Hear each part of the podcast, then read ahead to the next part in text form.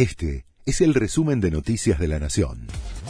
La Nación presenta los títulos de la tarde del miércoles 8 de febrero de 2023. Por la sequía vuelve a caer la estimación de cosecha de soja y tendrá el segundo peor registro en 15 años.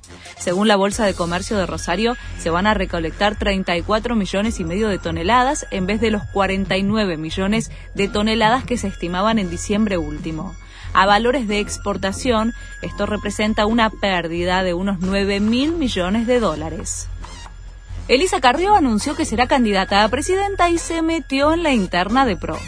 La líder de la coalición cívica confirmó que va a competir en las PASO y que está dispuesta a medirse con Mauricio Macri, Patricia Bullrich y Horacio Rodríguez Larreta. La exdiputada dijo que la mejor estrategia de Juntos por el Cambio es tener una amplia oferta de candidatos. Alerta amarilla en la ciudad por el calor extremo.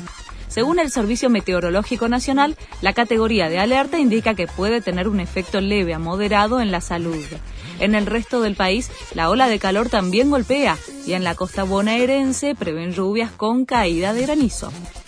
Suben a 11.200 los muertos por el terremoto en Siria y Turquía.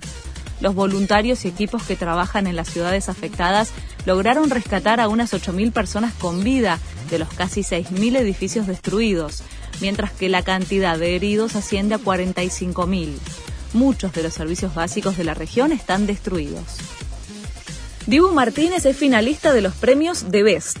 Competirá con otros dos jugadores en su puesto, el arquero de Marruecos y el de Bélgica. Mañana se publicarán los nombres de los finalistas en la categoría entrenador y el viernes quienes competirán en el rubro mejor jugador. La ceremonia será el 27 de febrero. Este fue el resumen de Noticias de la Nación.